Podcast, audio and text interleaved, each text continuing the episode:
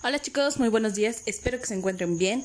Hoy es primero de junio del 2021 y este audio corresponde a la materia de matemáticas con el tema Sistema de numeración romano, donde vamos a aprender a leer, escribir y usar los números romanos tanto en carácter común como en braille. Los sistemas de numeración ayudan a expresar y comunicar cantidades.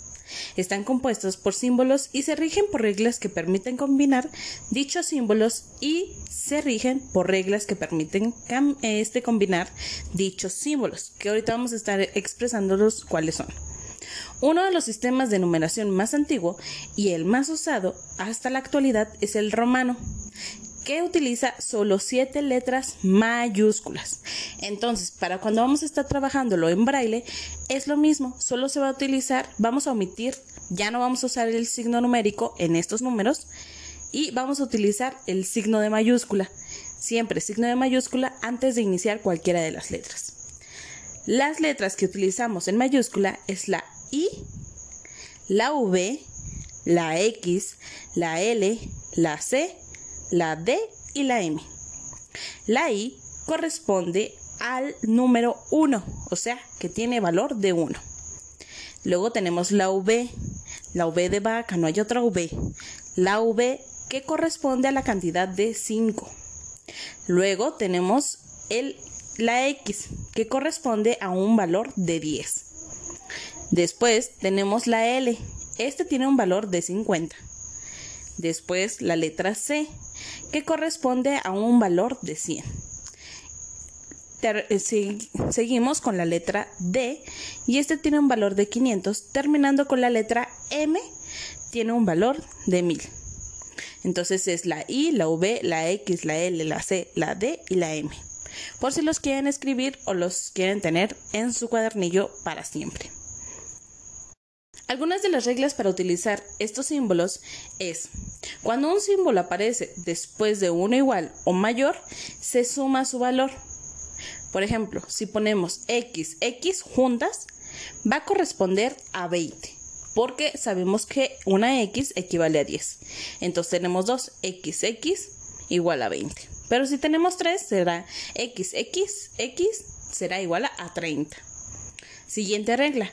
Cuando un símbolo aparece antes de uno mayor, se resta su valor. Por ejemplo, si ponemos una V, digo un, una I y después una V, corresponde a que este es un valor de 4. ¿Sale? O si ponemos un, una I y luego una X, este va a corresponder al valor de 9. Un símbolo no puede usarse más de tres veces seguidas. Entonces solo podemos poner I, I, I y ahí sería tres. Entonces para nosotros escribir cuatro usamos una I y luego una V, que sería la regla anterior, para poner algo menor.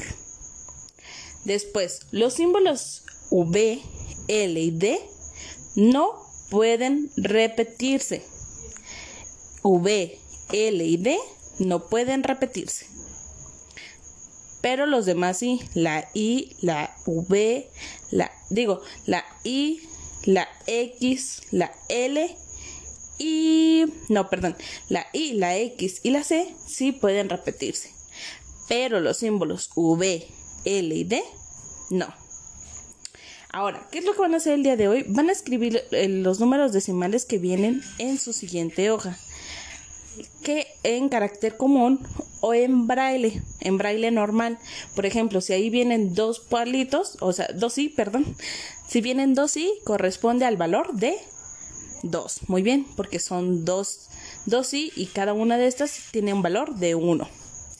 En el siguiente viene una v y 2i, que corresponde al valor de 7. Muy bien, porque la v corresponde a 5 y cada i corresponde a 1. 5 más 1 más 1 da 7. Y así se van a ir con todos los valores que ahí vienen en su cuadernillo de trabajo. Por ahí Mario te los van a estar diciendo en de forma oral para que después tú las escribas en braille, en el espacio que corresponde a la hoja de trabajo, ¿sale? Eh, de manera oral, te los dicen y tú los escribes en braille. Esta será su actividad por el día de hoy y cualquier duda que tengan sobre el, los números romanos me pueden mandar mensajito y se los voy a estar respondiendo vía WhatsApp.